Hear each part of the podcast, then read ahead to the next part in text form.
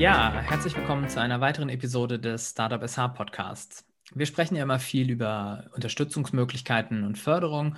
Um euch heute aber mal konkret zu zeigen, wie das aus Startup-Sicht so ablaufen kann, habe ich mir heute mal ein Team eingeladen, das wirklich ähm, einige Tools in Schleswig-Holstein ähm, genutzt hat und dadurch finanziert wurde. Einige von euch kennen meinen heutigen Gast bestimmt bereits. Herzlich willkommen, Johann Olsen vom Startup IO Dynamics. Ja, cool. Ich freue mich auch super, heute mit dir zu sprechen und bin super gespannt über das Gespräch. Johann, bevor wir auf euch und euren Weg genauer eingehen, starten wir einmal, wie immer, bei mir im Podcast mit ein paar Quick and Dirty Fragen zum Aufwärmen. Büro oder Homeoffice? Homeoffice. Apple oder Android? Android. Auto oder Fahrrad? Fahrrad. Hund oder Katze? Hund. E-Mail oder Telefon? Telefon. Döner oder Pizza? Schwierige Frage. Falafeldöner. ja. Ja, vielen Dank. Ähm, du musstest gerade so ein bisschen stocken, ähm, als die Frage kam, Auto oder Fahrrad. Da schlagen jetzt wahrscheinlich zwei Herzen in deiner Brust, ne? Ja, ich bin, ich würde sagen, ich bin eher der Fahrradfahrer, so grundsätzlich. Ja. Aber ich beschäftige mich viel mit Autos und äh, deswegen habe ich auch ein bisschen das Autofahren lieben gelernt. Vielleicht kann man das so formulieren. Ja, also da kommen wir ja natürlich jetzt gleich noch drauf. Ähm, Johann, lass uns als erstes eben genau darauf mal eingehen. Ähm, was macht IODynamics überhaupt? Ähm, ihr beschäftigt euch ja mit dem Lademanagement von E-Autos. Kannst du da einmal ganz kurz umreißen, was ihr treibt? Ja, also äh, ich bin 2018 mit meinen beiden Mitgründern gestartet und äh, wir haben da zwei große Herausforderungen gesehen, die äh, die gesamte Gesellschaft letztendlich ähm, beeinflussen. Und zwar ist es einmal so die Mobilitätswende mit der Elektromobilität äh, ganz vorne natürlich mit dabei und einmal die Energiewende. Und ähm, wir haben uns damals gefragt, okay, äh, das, passt ja so perfekt zusammen. Elektroautos haben große Energiespeicher. Ähm, erneuerbare Energien sind nicht immer da, wann man sie braucht. Mal scheint die Sonne, mal weht der Wind. Und äh, das wollten wir halt gerne verbinden. Und letztendlich gibt es ähm, in der Elektromobilität ein paar Herausforderungen oder ein paar Änderungen jetzt verglichen zur, zur äh, zum Verbrennungsmotor. Und ähm, alle diese Herausforderungen, aber auch Chancen drehen sich halt sehr stark um den Ladevorgang. Und dann haben wir begonnen, eine Software zu entwickeln, die Ladevorgänge für Elektroautos optimiert und ja, letztendlich optimal mit der Energiewende, mit der Verfügbarkeit von erneuerbaren Energien zusammenbringt. Mhm. Jetzt wollen wir, also das lassen wir einfach mal so ganz kurz knapp stehen. Ähm, wir wollen ja heute auf euren Entwicklungsweg mal eingehen und damit auch eben andere Startups etwas inspirieren und mal aufzeigen, wie es denn gehen kann. Ähm, nun habt ihr einige Instrumente in Schleswig-Holstein bereits genutzt, ähm, darunter eben auch das Gründungsstipendium Schleswig-Holstein, das Exist Gründerstipendium, den Seed- und Startup-Fonds, das Baltic Business Angel Netzwerk, den Innovationsassistenten und jetzt seid ihr auch noch im Gateway 49 Accelerator. Habe ich das äh, so in der Reihenfolge richtig erwischt? Ähm, ich würde sagen, Gateway 49 Accelerator und Seed und Startup Fonds beziehungsweise Baltic Business Angels überschneiden sich etwas. Ja.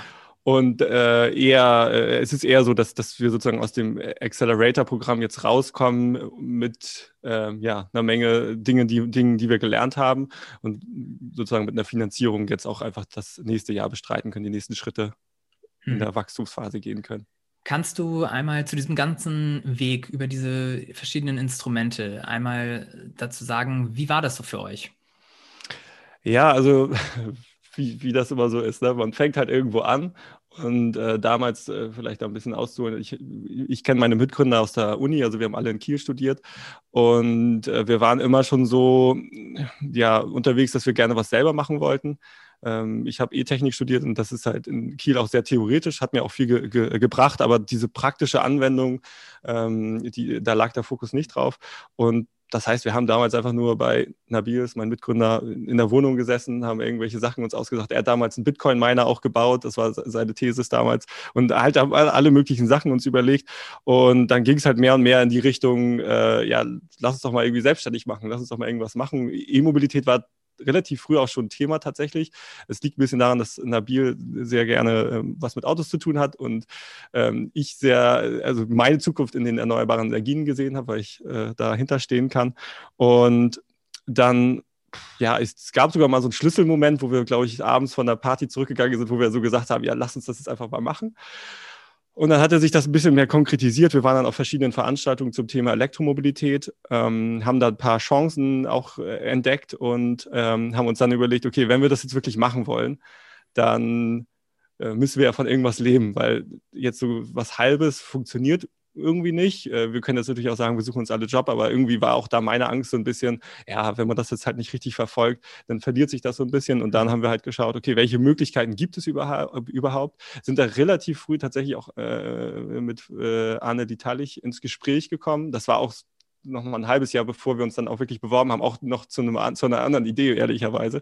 Und ähm, hatten uns ein paar Wege aufgezeichnet, die funktionieren könnten. Zum Beispiel nebenbei arbeiten war halt eine Variante. Und eine Variante war halt auch zu sagen, okay, wir ähm, äh, machen das Vollzeit und äh, versuchen das halt über ein Förderprogramm äh, unseren Lebensunterhalt, also dass man halt auch am nächsten Tag noch was im Kühlschrank hat, sozusagen mhm. zu finanzieren. Und haben uns dann eigentlich, es war relativ unkompliziert, ja mit Annelie damals dann zusammengesetzt, äh, telefoniert und ähm, dann haben wir das ganze Prozedere durchgemacht und haben es dann tatsächlich auch bekommen. Das war natürlich ein super äh, Moment für uns, ne? weil wir da konnten wir einfach mal loslegen und hatten auch irgendwie, also das, das war wirklich so ein Punkt, wo wir gesagt haben. Ja, jetzt haben wir ja angefangen, ne? jetzt äh, ja, müssen wir durchziehen. Nun war ja dann ähm, das Gründungsstipendium, das ist ja noch, würde ich sagen, bei vielen Teams, viele unserer Teams, die so mit einer Idee starten, aus der Hochschule kommen, mit am präsentesten, aber ihr habt das dann gekoppelt ne? an das Exist-Stipendium?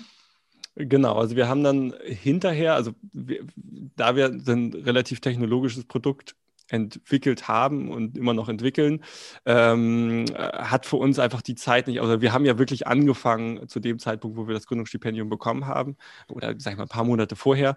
Ähm, und äh, da war für uns einfach die Zeit noch nicht ausreichend genug äh, hätten wir vielleicht da schon ein Team aufbauen können, aber das, die finanziellen Mittel hatten wir dann halt auch nicht, wären wir vielleicht auch ein bisschen schneller gewesen.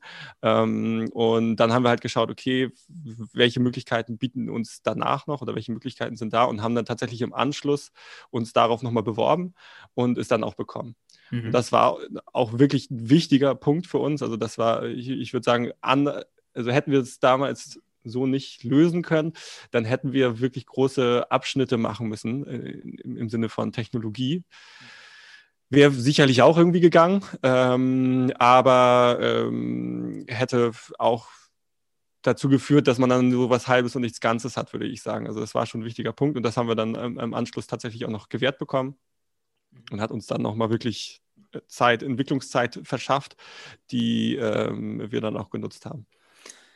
Sehr gut. Also da muss man aber auch nochmal ähm, sagen, dass eben euer Produkt wirklich entwicklungsintensiv ist und ihr eben wirklich Zeit genau, brauchtet, also, ne? Genau, also es ist halt, zum einen ist natürlich der Markt auch sehr, also gerade zu dem Zeitpunkt ist das, war das ja auch alles noch nicht so klar. Also uns war es klar, aber ähm, in der Öffentlichkeit war das halt noch zum Teil noch nicht so klar. Und das berührt halt so viele Bereiche, und jeder, der da aus dem Bereich kommt, der wird das halt auch sofort so sehen. Das ist halt viel Regulatorik aus so, sag ich mal, Energienetzseite, aber auch Fahrzeugseite ist halt ein ganz wichtiger Punkt. Ne? Da ist ein großer, äh, großes sag ich mal, eine Riesenindustrie, also unsere Industrie in Deutschland, sag ich mal, die, die, die kippt da gerade oder die, die disruptiert da gerade. Und ähm, das heißt, da gibt es auch viele Herausforderungen und man so als kleines Team muss man halt schauen, wie man sich da positionieren kann. Also es ist halt nicht so wie ein etablierter Markt, wo ich jetzt ein neues Produkt habe, was ich dann einfach nur äh, dem, äh, ja, sozusagen dem Kunden ähm, angepasst habe und das dann einfach ausrollen kann mit möglichst viel Geld. Sondern es sind auch einfach viele Sachen unklar, wie es wirklich in der E-Mobilität weitergehen wird. Und ja, das hat sich aufgeklärt mehr und mehr oder es klärt sich mehr und mehr auf. Und, und ich glaube, wir hatten da schon den richtigen den richtigen Riecher, die richtige Entscheidung zu treffen, also zumindest aus jetziger Perspektive. Mhm. Aber mal schauen, wie es doch weitergeht. Jetzt habt ihr ja, oder dann stellt sich irgendwann die Frage ja auch wieder, wieder mal Anschlussfinanzierung. Wie geht es dann weiter? Ähm, kannst du da mal sagen, ab wann hat sich für euch dann, also ihr wart dann über Exist, wart ihr dann wieder eine gewisse Zeit, sag ich mal, safe mit der mhm. Finanzierung? Mhm. Aber dann müsst ihr euch ja auch frühzeitig ähm, mit einer weiteren Anschlussfinanzierung äh, beschäftigt haben. Wann kam der Moment und äh, war das alles so in time oder seid ihr da auch ins äh, Struggeln gekommen? Mm, ja, in Time kann man nicht so richtig sagen. Also wir haben uns, würde ich sagen, schon sehr früh auch mit dem Thema beschäftigt. Ähm, das Problem ist halt, wenn man nicht richtig was vorweisen kann oder zumindest nicht was, was äh, offensichtlich funktioniert und wo es halt einfach noch, also zwar war zwar der Grundstock, da war natürlich schon äh, überwiegend dann da, aber das ist halt jemand auch versteht, der von außen drauf schaut. Ähm, da muss es halt natürlich äh, das Frontend und so weiter, das muss alles schön sein und es muss halt alles funktionieren. Und ähm, diesen Punkt hatten wir natürlich noch nicht am Anfang und das heißt, da ist es auch wesentlich schwieriger, dann natürlich äh, ähm, äh, Geld zu akquirieren. Zusätzlich kam natürlich dazu, dass Corona war. Also das heißt, das war sowieso ein bisschen, ja, waren viele, würde ich auch sagen, vorsichtig eher. Also zwar hatten wir den großen Vorteil, dass Elektromobilität extremst gefördert wird durch die Bundesregierung, also auch weltweit in anderen Ländern natürlich. Das heißt, irgendwie haben natürlich Leute, die, die äh, Geld irgendwo investieren wollen, ähm, natürlich auch gesehen, okay, da sind Chancen. Also das heißt, es war jetzt nicht total schwierig für uns, mit Leuten gut ins Gespräch zu kommen und zu schauen, okay, dass wir da was machen können. Aber wir mussten natürlich auch in anderen Bereichen dann noch unsere Hausaufgaben machen. Deswegen hat das schon in gewisser Weise gedauert, dieser Prozess. Ähm, und ich würde nicht sagen, dass wir zu irgendeinem Zeitpunkt das Gefühl hatten, das funktioniert alles nicht oder so. Also das, das würde ich sagen, war nicht der Fall. Aber es zieht sich dann doch. Also man muss sich schon frühzeitig mit den ganzen Themen beschäftigen und man muss auch ein bisschen das Netzwerk aufbauen. Ich glaube, das ist fast der wichtigste Punkt. Weil das ist halt so, wenn man mit jemandem spricht und der, mit dem man vielleicht später auch zusammenarbeiten möchte, ähm, der sieht natürlich dann auch ein bisschen die Entwicklung, wenn man dann eigentlich, sag ich mal, ein paar Monate später spricht oder ein Jahr später spricht. Also das heißt, dieses ganze Thema Netzwerk, weiß nicht, ob wir das unterschätzt haben, aber wir haben es zumindest ähm, noch nicht so richtig gespürt oder verstanden, dass das halt ein wirklich wichtig, sehr wichtiger Punkt ist. Also ich bin der totale Netzwerker, aber trotzdem, man muss es auch sehr offensiv betreiben, auf jeden Fall. Ähm, ja. Das ist auch ein spannendes Thema, dass du das sagst, weil das äh, wir auch immer predigen. Netzwerk, Netzwerk, Netzwerk, ne? Ähm, ganz, ganz wichtiger Punkt. Jetzt habt ihr ähm, dann also euch damit beschäftigt, wie geht es weiter, Anschlussfinanzierung. Ähm, was kam denn dann? Ja, wir haben dann eine Finanzierungsrunde letztens durchgeführt, das war nicht so lange her, äh, mit der wir uns jetzt ein Jahr äh, finanzieren können.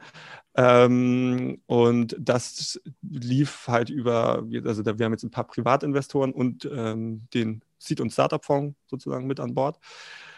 Und das ja, war ein längerer Prozess. Also man muss natürlich schauen, wie ist das mit den ganzen Verträgen, also wie kann man sich da einigen. Also erstmal muss man natürlich irgendwie überhaupt sich grundsätzlich einig sein.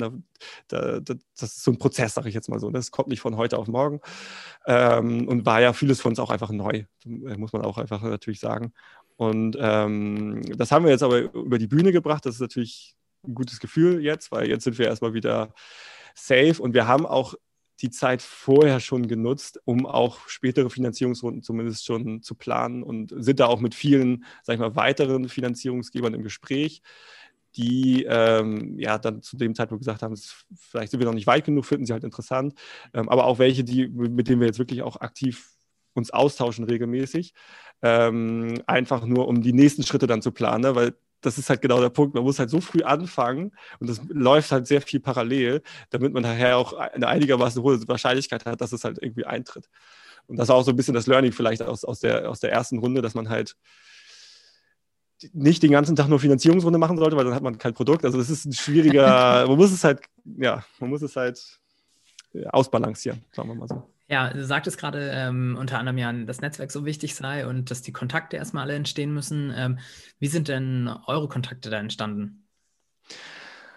Ähm, ja, ich würde immer unterscheiden zwischen, sag ich mal, Start-up Kontakten, zu denen ich vielleicht sogar auch Investoren, äh, die Investorenseite beziehen würde. Also weil die, da lernt man natürlich viele aus diesem Startup-Umfeld kennen und dann wirklich branchenspezifische Dinge, die wirklich für unser Produkt, für das, was wir tun, für das, wofür wir ja auch jeden Morgen aufstehen, relevant sind.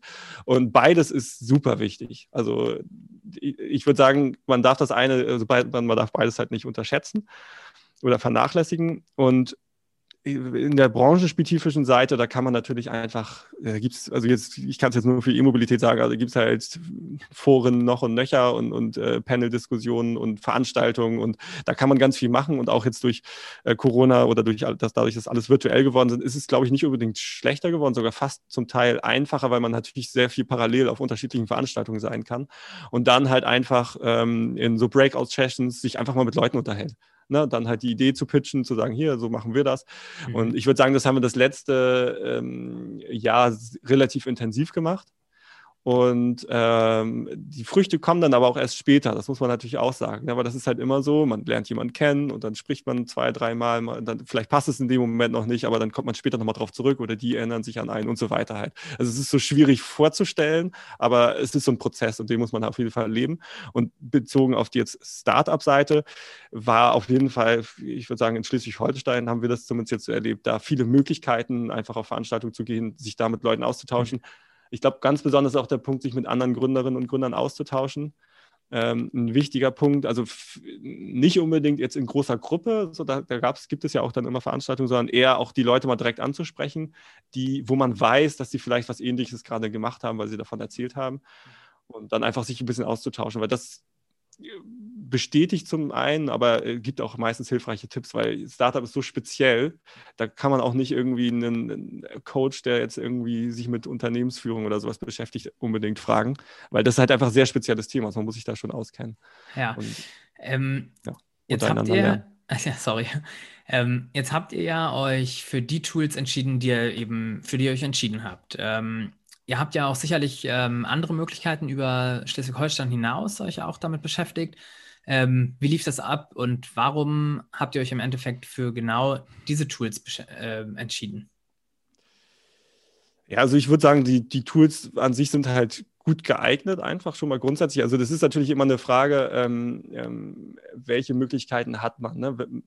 Wenn es jetzt um zum Thema Finanzierung geht, muss man natürlich immer äh, äh, schauen, okay, wenn ich eine Kapitalgesellschaft habe und jemand investiert in diese Firma Geld, dann äh, meistens ja gegen Anteile. Und das heißt, man muss irgendwie gucken, wenn ich jetzt ich kenne da wirklich einige Beispiele, die haben am Anfang sehr viel Prozente abgegeben und haben dann halt später richtig Probleme, äh, dann andere äh, Finanzierungsrunden noch durchzuführen. Einfach weil es sozusagen nicht mehr investierbar ist. Also es ist ja auch so, so eine Welt ein bisschen für sich, diese ganze äh, Investmentseite. Und ähm, gerade diese das ist ja nicht so, dass man reich wird durch die Förderung oder sowas, sondern das ist ja eher, dass man jetzt, wenn ich einen normalen Job gehabt hätte, natürlich deutlich mehr Geld verdient hätte. Aber man hat halt diese Gewissheit und wenn man so von dem Typ her ist, dass man jetzt nicht unbedingt einen großen Wagen fahren muss oder so, da hat man einfach die Gewissheit, dass das Geld kommt. Und es ist aber auch nicht so, dass ich jetzt irgendwie mich verschuldet habe, ne? weil dieses Risiko einzugehen, ganz am Anfang, keiner weiß, ob das sinnvoll ist, was man tut. Man hat irgendwie eine Vorstellung und dieses Risiko einzugehen, ich glaube, das machen viele Leute nicht. Und das, deswegen sind diese Fördermaßnahmen halt auch so wichtig, weil meistens ist es so, wenn jemand anfängt, dann wird er vielleicht nicht das Unternehmen zu Erfolg führen, aber er wird eine Menge lernen und er wird halt diesen ganzen Kosmos halt auch unterstützen. Und deswegen glaube ich, ist, ist, ist dieser Weg ähm, ähm, Stipendium, sage ich jetzt mal so, auf jeden Fall äh, gut geeignet. Und das war für uns natürlich auch der Fall. Was würdest du sagen, waren auf dem, diesem Weg, den du da eben beschrieben hast, ähm, deiner Meinung nach die größten Stolpersteine? Ich bin ja immer jemand, ich bin immer sehr positiv, ich ver vergesse immer die schlechten Sachen. ähm, ich würde sagen, die größten Stolpersteine, die wir ja dann final auch gegangen sind, die waren eigentlich, äh, sie waren natürlich häufig irgendwie da. Und das ist oft diese Unsicherheit, dass man halt nicht ganz genau weiß, wie es weitergeht und ähm, natürlich auch einfach alles, was man in einem Startup aufbauen und lernen muss, wo wir ja auch lange noch nicht fertig sind. Ne? Also einfach, es kommen jeden Tag neue Aufgaben hinzu. Und ich würde sagen, immer dann, wenn man halt gedacht hat, okay, äh, mit der Finanzierung kann das irgendwie nicht funktionieren. Klar sind da natürlich auch Zweifel bezüglich der Idee und so weiter, das ist ganz klar. Ähm, aber es hat halt irgendwie immer funktioniert. So, deswegen sitze ich ja jetzt immer noch hier. Und ähm, ja, deswegen, für mich gab es da gar nicht so die großen Stolpersteine eigentlich. Okay. Ja, aber, das aber ist es ist auch, vielleicht, ich glaube, das ist ein bisschen Typsache auch. Also ich bin da wirklich so jemand, ich, äh, Vergangenheit ist halt Vergangenheit, ne? Morgen, es geht halt um morgen. Und äh, ja, letztendlich konnten wir immer alles irgendwie aus dem Weg räumen. Mhm. Und also ist hier auch so ein bisschen die Message, so äh, man findet schon seinen Weg. Also es, genau, es fügt sich ja. schon alles, ne? Das würde ich auch sagen. Es ist ja jeden Tag hat man immer dann die mehreren Optionen offen und man entscheidet sich halt für eine und weiß gar nicht, was passiert wäre, wenn man die andere gegangen wäre. Ähm, und deswegen ist das auch so ein bisschen unerheblich äh, dann in dem Fall. Aber wenn man halt weitermacht und da äh, zu sich selbst stehen kann und sagen kann, okay, ich, ich, ich, ich das, was ich mir überlege und das, was ich mit, mit meinen Teamkollegen überlege, das funktioniert. Ähm, und wenn es halt nicht funktioniert, muss man halt was anderes machen, ausprobieren. Mhm. Nun ist ja, ähm, jetzt springen wir mal ein bisschen, ähm, nun ist ja das Thema Rechtsform immer so eine Sache ähm, für viele Startups und viele Teams. Das ist immer eine große Herausforderung und wir merken es auch ähm, beispielsweise bei Gründen mit Recht, unserer ähm, Vortragsreihe, die wir aktuell haben. Da war das auch, ähm, da gab es ganz, ganz viele Fragen zu. Und jetzt seid ihr ja, wenn ich mich richtig erinnere, in einer UG gestartet. diese habt ihr für Exist wieder liquidiert, glaube ich. Dann habt ihr eine GmbH gegründet und jetzt hast du mir im Vorfeld erzählt, dass ihr gerade am Überlegen seid, eine Holding zu gründen. Warum dieser wilde Ritt? Also ich denke, da kannst ja. du jetzt schön was erzählen, oder? Genau, also ich würde sagen, grundsätzlich muss man sich einmal die Frage stellen, was möchte man später haben, machen.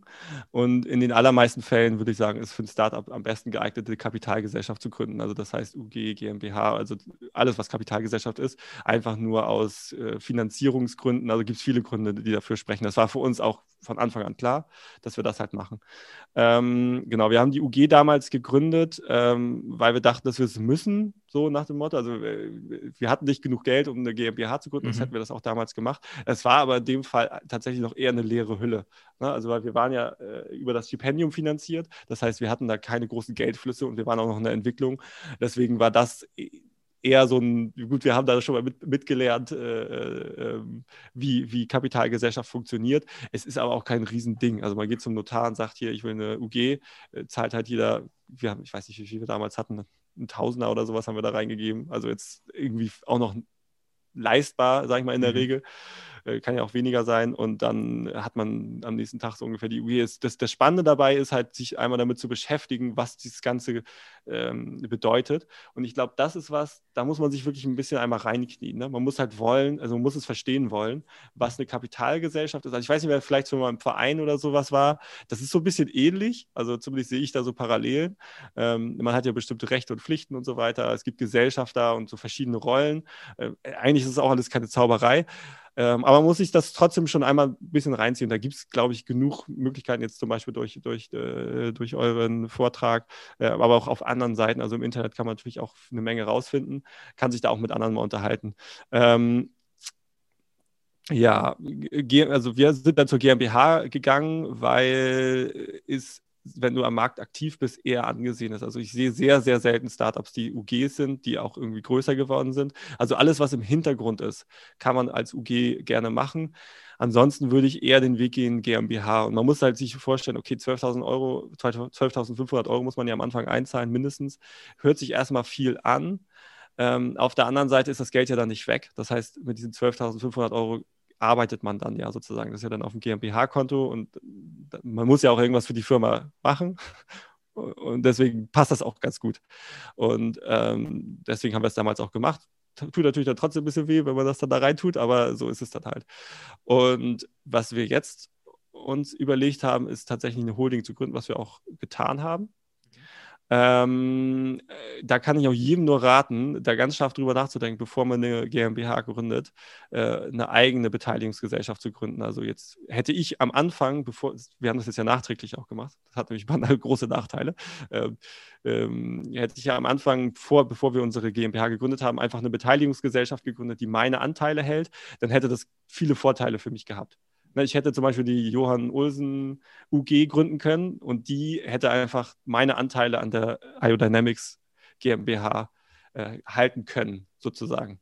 Also das wäre das, was ich jedem empfehle, auch wenn man denkt, oh scheiße, dann muss ich ja noch mehr Geld bezahlen. Aber äh, wenn das äh, Startup nur in gewisser Weise erfolgreich ist, dann hat das halt schon große Vorteile. Das muss, kann man sich bei YouTube auch ganz gut angucken, was so eine Holding in dem Fall halt für Vorteile hat. Das will ich hier gar nicht ganz genau ausbreiten oder mit dem Steuerberater zu besprechen, kann man das, das wäre wahrscheinlich am ratsamsten. Ähm, naja, was wir trotzdem jetzt gemacht haben, man kann das auch nachträglich machen, allerdings hat das so ein paar Probleme. Das heißt, wir haben jetzt eine gemeinschaftliche Holding gegründet und ähm, ja, also mit dem Thema sollte man sich auch nochmal beschäftigen. Das ist sowas, was wir zum Beispiel vorher nicht so richtig auf dem Schirm hatten, mhm. weil es schon auch sehr speziell ist. Aber es hat halt wirklich so deutliche Vorteile, dass, dass man sich das gut überlegen soll. Also insbesondere, wenn man so ein bisschen dieser Unternehmertyp ist oder Unternehmerin-Typ ähm, und da auch noch später vielleicht Projekte machen will. äh, macht das total Sinn. Okay. Vorhin hast du ja kurz angeschnitten, ähm, ihr habt jetzt schon Privatinvestorinnen und Investoren an Bord. Ähm, wie schwer war es für euch, einen passenden Angel zu finden? Ähm, ich würde sagen, gar nicht so schwer.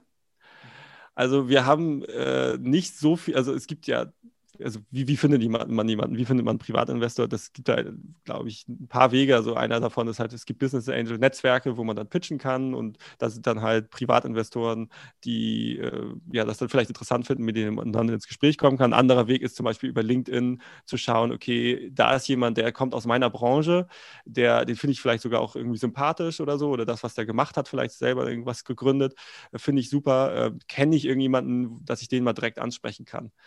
Das ist so der zweite Weg, den man machen kann. Ähm, man kann sich auch direkt ansprechen, wenn es einfach sehr gut passt, dann sind die Leute, und ich, ich habe die Erfahrung gemacht, einfach machen. So einfach mal fragen, das kostet halt nichts. Wenn man keine Antwort bekommt, okay, ist ja nicht so schlimm, ähm, muss man sich nicht ärgern, die Leute haben alle viel zu tun. Aber manchmal oder oft ist es so, habe ich die Erfahrung gemacht, dass die Leute super nett sind, offen sind und auch Lust drauf haben.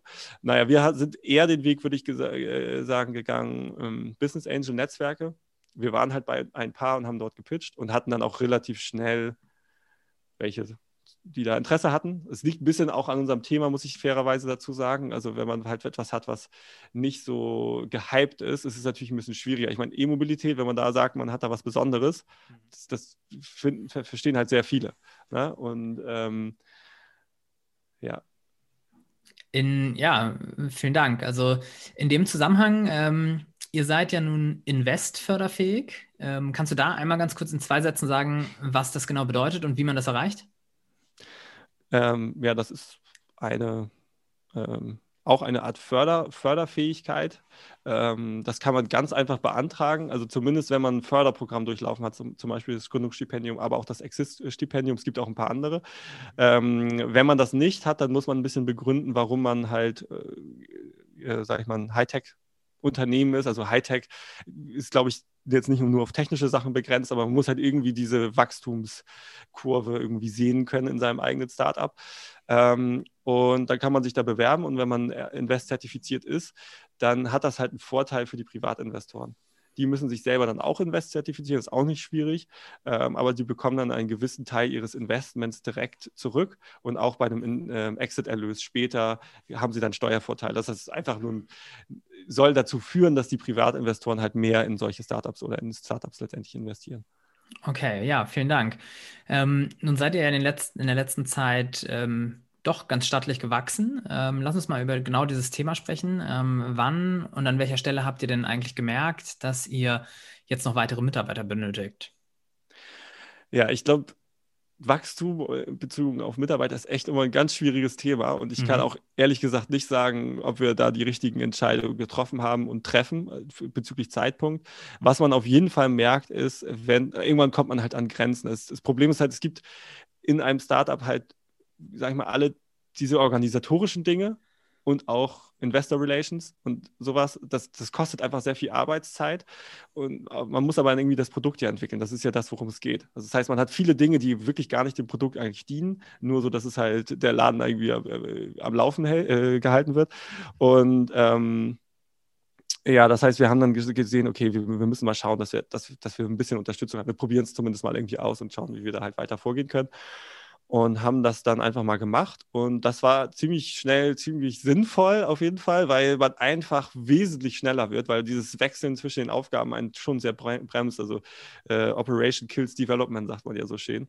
Und ähm, gerade wenn man halt, sag ich mal, mit, mit anderen jungen Leuten zusammenarbeitet, die vielleicht in der Uni gerade noch studieren, ähm, äh, wir haben da halt mit jemandem, der, den wir jetzt auch Vollzeit mit dabei haben, der hat halt seine Masterarbeit bei uns geschrieben und das hat auch von Anfang an richtig gut gepasst. Auch jemand, der richtig, ne, richtig was, was reißen will. Das war natürlich auch so ein bisschen das, was wir am Anfang gesagt haben. Wir haben gesagt, okay, wir suchen jetzt Leute, die mit uns das halt groß machen und die halt auch natürlich später auch viel Verantwortung tragen wollen. Das, damit spricht man schon mal nur bestimmte Leute an. Und ähm, die äh, ziehen dann halt genauso mit. Und wenn du das halt schaffst, also das ist schon sehr wichtig, dass am Anfang ein paar Leute dabei sind, die einfach auch Bock haben, was zu machen und, und äh, das nach vorne zu bringen. Und dann bewegt sich natürlich auch etwas. Ne? Also insbesondere bei mir habe ich jetzt gemerkt, ich hatte jetzt halt viel, sag ich mal, diese Finanzierungsthemen auch und ähm, ich kann natürlich nicht alles trotzdem vernachlässigen und ich hatte jetzt äh, Haukes, der, der, von dem ich gerade gesprochen habe, der ähm, natürlich dann andere Bereiche wie Vertrieb und so weiter, die ja auch so ein bisschen in meinem Bereich liegen, ähm, dann einfach weitermacht. Ne? Und da ist dann jemand, auch wenn ich mal ein anderes Telefonat habe, dann dabei äh, weiter nach vorne zu gehen. Und was würdest du sagen, das interessiert mich und die Zuhörerinnen und Hörer bestimmt auch. Ähm, was war es für ein Gefühl, jetzt den ersten Mitarbeiter einzustellen? Also beschreibt es doch mal. Mmh. Ja, also ich hatte da gar nicht so ein besonderes Gefühl, würde ich sagen. Beim ersten würde ich sagen, da hatte ich nicht so ein, also klar, das ist, ist ein bisschen ernsthafter auf jeden Fall. Ne? Also von man ist zu dritt und äh, ähm, ich hatte da aber eher das Gefühl, so ich, ich bin so der Teamtyp, ich mag das halt auch gerne, wenn halt viele einfach da sind und irgendwas machen. Mhm. Und äh, deswegen war das für mich einfach so die logische Fol Folge davon, dass man halt dann auch irgendwann jemanden dazu bekommt und den aber auch hundertprozentig natürlich so ins Team integriert, wie wir es ja vorher auch schon waren. Also das heißt, ähm, es war nicht eher so diese Arbeitgeber-Mitarbeiter-Beziehung, sage ich jetzt mal so, sondern das ist halt einfach noch jemand, der richtig Bock hat, was zu machen. Und das war cool. Und auch das, also auch dieser Blick von draußen, der ist natürlich nochmal wichtig und auch Prozesse zu etablieren. Also vorher ist man sich ja nur immer selber so, so gegenüber verantwortlich, sage ich das mal so. Ne?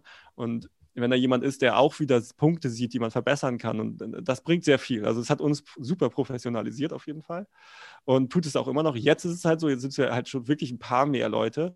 Ähm, jetzt nicht alles nur Vollzeitstellen, aber trotzdem ein paar mehr Leute dazugekommen und ja, weiß ich nicht. Man hat, hat, hat, wir machen halt jeden Tag Dailies äh, zum Beispiel und, und auch wöchentlich machen wir ein Meeting. Und da sieht man natürlich dann plötzlich so, es sind viel, viel mehr Leute. Und das ist ein schönes Gefühl, finde ich. Also kann ich auf jeden Fall sagen. Also das ähm, motiviert und professionalisiert das Ganze ein bisschen. Ja, sehr schön. Nun seid ihr ja jetzt Startup, aber vermutlich auch nicht so in der Lage, große Gehälter zu zahlen. Ähm, wie habt ihr denn eure jetzigen Mitarbeiter locken können? Nutzt ihr da irgendwelche Mittel der Mitarbeiterbeteiligung? Ja, also ähm, ich glaube, als Startup hat man halt den großen Nachteil, genau, dass man nicht so viel Kapital hat. In der Regel, also zumindest in unserer jetzigen Phase nicht. Ähm, aber man hat natürlich den Vorteil, dass man was super Spannendes machen kann. Also jemand, der jetzt vielleicht auch selber kein Startup gründen will, dem kann ich auf jeden Fall wärmstens ans Herz legen, zu sagen, okay, egal, dass du da jetzt ein bisschen weniger Geld verdienst, du kannst halt super viel lernen. Und das ist halt wirklich die Realität, weil man guckt in jeden Bereich rein, man trägt sofort Verantwortung. Also zumindest ist es so mein Eindruck jetzt auch von anderen Startups. Und ähm, das heißt, man hat den großen Vorteil, dass man da irgendwie was bewegen kann und was Gutes machen kann. Ähm, und man hat natürlich den Vorteil, dass man Mitarbeiter, gut, das geht in anderen Unternehmen theoretisch natürlich auch, ähm, Mitarbeiter beteiligen äh, kann an dem Erfolg einfach des Unternehmens. Das haben wir auch gemacht. Also wir haben so ein Mitarbeiterbeteiligungsprogramm ähm, auferlegt, wo letztendlich virtuelle Anteile ausgegeben werden und äh, so, dass halt auch alle einfach davon partizipieren. Das ist ja auch so ein bisschen der Gedanke dahinter. Und das ist natürlich auch ein Argument, ne? Also, weil klar, es ist halt wenig Gehalt und viel leisten, passt halt meistens nicht so richtig zusammen. Ähm, auf der anderen Seite lernt man halt viel und wenn man dann noch diese Mitarbeiterbeteiligung hat, dann kann man das halt machen. Und so aus der persönliche, weiß ich nicht, wenn ich jetzt jung bin und, und mal zwei, drei Jahre in einem Startup arbeite und dann eine Menge gelernt habe, vielleicht sogar ein bisschen Mitarbeiterbeteiligung bekommen habe und dann äh, ja, habe ich das ja auch vielleicht so ein bisschen, also wenn es dann erfolgreich ist, partizipiert man ja auch sehr deutlich mhm. davon. Kannst du, kannst du da einmal ausführen, ähm, wie das genau aussieht mit den virtuellen Anteilen? Ähm, ja, im Prinzip ist das so, also das ist wieder ein bisschen Gesellschaftsrecht. Ähm, also das heißt, da muss man schon ein bisschen verstehen, was auch eine Gesellschaft tut oder wie eine Gesellschaft aufgebaut ist. Letztendlich ist es so, es sind halt keine echten Gesellschaftsanteile. Also das heißt, man steht nicht ähm, im, im, äh, im, Gesellschaftervertrag drin. Also man steht halt sozusagen nicht in, als Anteilseigner drin in, in, beim Amtsgericht. Ähm, aber man hat im Prinzip die gleichen Rechte. Also das heißt Gewinnbeteiligung und auch Exit-Beteiligung, das ist halt auch vielleicht der interessantere Part. Mhm. Ähm, und dann ist das ein Vertrag, wo man das dann halt aufschreibt. Meistens macht man das, kombiniert man das dann noch mit Vesting. Ähm, das ist, bedeutet letztendlich, dass man sozusagen nicht von Anfang an gleich den Anteil bekommt, den man ausgemacht hat, sondern dass man eine gewisse Betriebszugehörigkeit braucht und dann pro Jahr halt einen gewissen Teil von dem Gesamt bekommt und dann, keine Ahnung, nach drei, vier, fünf Jahren ähm, dann theoretisch aussteigen kann und da hat man halt auch diese Mitarbeiterbeteiligung. Mhm. Okay. So, jetzt ähm, mit Blick auf die Uhr nochmal ganz kurz zu einem weiteren Thema. Ähm, ganz wichtig für Startups sind ja auch Kooperationen mit anderen Unternehmen. Ähm, nun habt ihr da ja auch schon ein bisschen Erfahrung sammeln können. Ähm, wie sehen bei euch denn Kooperationen aus und warum sind die für euch ähm, so wichtig? Ja, also der wichtigste Punkt, glaube ich, bei Kooperation, das hängt natürlich auch ein bisschen vom Geschäftsmodell ab, was man da jetzt macht, ob man ähm, B2B oder B2C ist. Wir sind jetzt ja im B2B-Bereich. Für uns ist natürlich der wichtigste Punkt dabei, mit den Leuten zu sprechen, die die Herausforderungen jeden Tag haben. Und da heraus zu lernen und zu schauen, okay, wie entwickelt sich das bei denen? Was sind so die Probleme, die, die äh, jemand hat? Ähm, auf der einen Seite und auf der anderen Seite natürlich auch eine gewisse Ernsthaftigkeit und, und auch Ziele ähm, äh, zu stecken, die man halt super gut mit einem Kooperationspartner dann umsetzen kann. Auch einfach auch aus, aus jetzt für uns aus unserer Sicht aus dem Know-how zu profitieren, was halt ein Partner sozusagen mitbringt. Andersrum natürlich profitieren die auch natürlich von den Startups, ist klar, weil man hat da oft noch, noch eine andere Mentalität oder eine größere Risikobereitschaft. Und wir sind da, ja, wie das auch wieder so ist, ne? man spricht einfach Leute an, man, man lernt halt einfach irgendwie Leute kennen, versteht sich gut, so das ist natürlich auch mal eine gute Grundvoraussetzung, wenn man sich einfach gut ja, sehen kann, gut sprechen kann. Und ähm, dann kann man eine Kooperation aufsetzen und schauen, ja, in, welcher Kontext das jetzt auch immer ist. Mhm. Ähm, hast, du da, hast du da mal ein Beispiel? Wo geht es bei euch dahin? Also wir haben ziemlich am Anfang mit den Stadtwerken Flensburg eine Kooperation gestartet, die auch immer noch besteht. Und das war auf jeden Fall für uns auch sehr wichtig, weil die haben einfach super viele Elektroautos, die haben super viele Ladestationen, sie sind halt hier auch vor Ort, also das heißt, man kann da mal ganz schnell hinfahren. Äh, der Kontakt ist halt ziemlich eng und ich würde sagen, das war für uns ziemlich wichtig. Ne? Also einfach natürlich auch, um nach außen hin zu zeigen, okay, es gibt Leute, die da überhaupt irgendwas machen in die Richtung. Ähm, um auf der anderen Seite aber auch für uns zu, zu auszuprobieren, weil wir können uns jetzt halt nicht zehn E-Autos hier hinstellen und zehn Ladestationen ähm, und diesen Use Case selber nachzubilden. Und das war tatsächlich auch ziemlich spontan. Also ich habe da angerufen und wollte eigentlich ein bisschen was anderes und dann hat sich das ergeben. Also das ist jetzt ja auch schon ein bisschen her, aber ähm, die haben, waren dann super offen und haben gesagt, die finden das super spannend, auch das ganze Thema und ähm, ob wir dann uns nicht mal treffen wollen. Und das haben wir dann gemacht und dann haben wir letztendlich dann die Kooperation auch geschlossen. Ja, stark. Und das ja, ist auch für die Zukunft auf jeden Fall für uns halt ein Weg, ne? Also mit Kooperationspartnern. Also eine, eine Variante äh, unseres Vertriebsweges sind halt Channel-Partner. Ähm, also im Grunde haben wir ja letztendlich auch Kooperationspartner. Ja. Und ähm, ja, ist eine wichtige. Ja, Säule. sehr gut. Also ähm, das Thema Vertrieb mache ich jetzt nicht noch auf. Ähm, wir sind schon lange über der Zeit, aber jetzt noch mal ein kurzer Blick in eure Zukunft. Ähm, was steht bei euch jetzt demnächst so an und wie geht es weiter? Ja, also ähm, wir sind im Prinzip ja durch, durch die Phase Pre-Seed, wenn man das so sagen darf, äh, darf, jetzt durchgegangen. Das sind sozusagen, man stellt die ganzen Thesen auf, man entwickelt einen MVP ähm, und so weiter. Und wir sind jetzt eigentlich in dieser Evalu Evaluationsphase. Also das heißt wirklich zu schauen, okay, wo ist das Produkt, was wir haben, wie können wir das halt skalierbar machen, also auch in technischer Hinsicht. Ähm, welche Funktionen äh, decken schon sozusagen den großen Bedarf irgendwo ab äh, an Kunden, die es gibt. Und ähm, das ist eigentlich die Phase, die wir jetzt gerade durchlaufen. Also das heißt Anpassungen mit sehr, sehr, sehr vielen Leuten sprechen. Ähm, äh, ja, Vertriebsfunnel äh, füllen und ein zweiter Punkt ist eine, eine, weitere Finanzierung. Also das streben wir tatsächlich Ende des Jahres an. Ähm, und Ansonsten sind halt ein paar technische Meilensteine noch zu erreichen, ähm, aber es geht insbesondere einfach darum, diese Evalu äh, Evaluation zu finden und wirklich, sag ich mal, aus dem äh, MVP ein MSP zu machen, also ein Minimum Scalable Product. Und äh, das ist, sind so die nächsten Ziele letztendlich. Viel mehr auch in die Öffentlichkeit zu gehen, das, das, da sind wir auf jeden Fall auch gerade dran. Also ein Webseiten-Relaunch, da sitzen wir gerade dran und noch andere Dinge, mhm. auch Content Marketing. Ja, sehr gut. Sehr schön. Ähm, bevor wir jetzt wirklich zum Ende kommen, ähm, hast du noch einen Tipp ein, an die Zuhörerinnen und Zuhörer?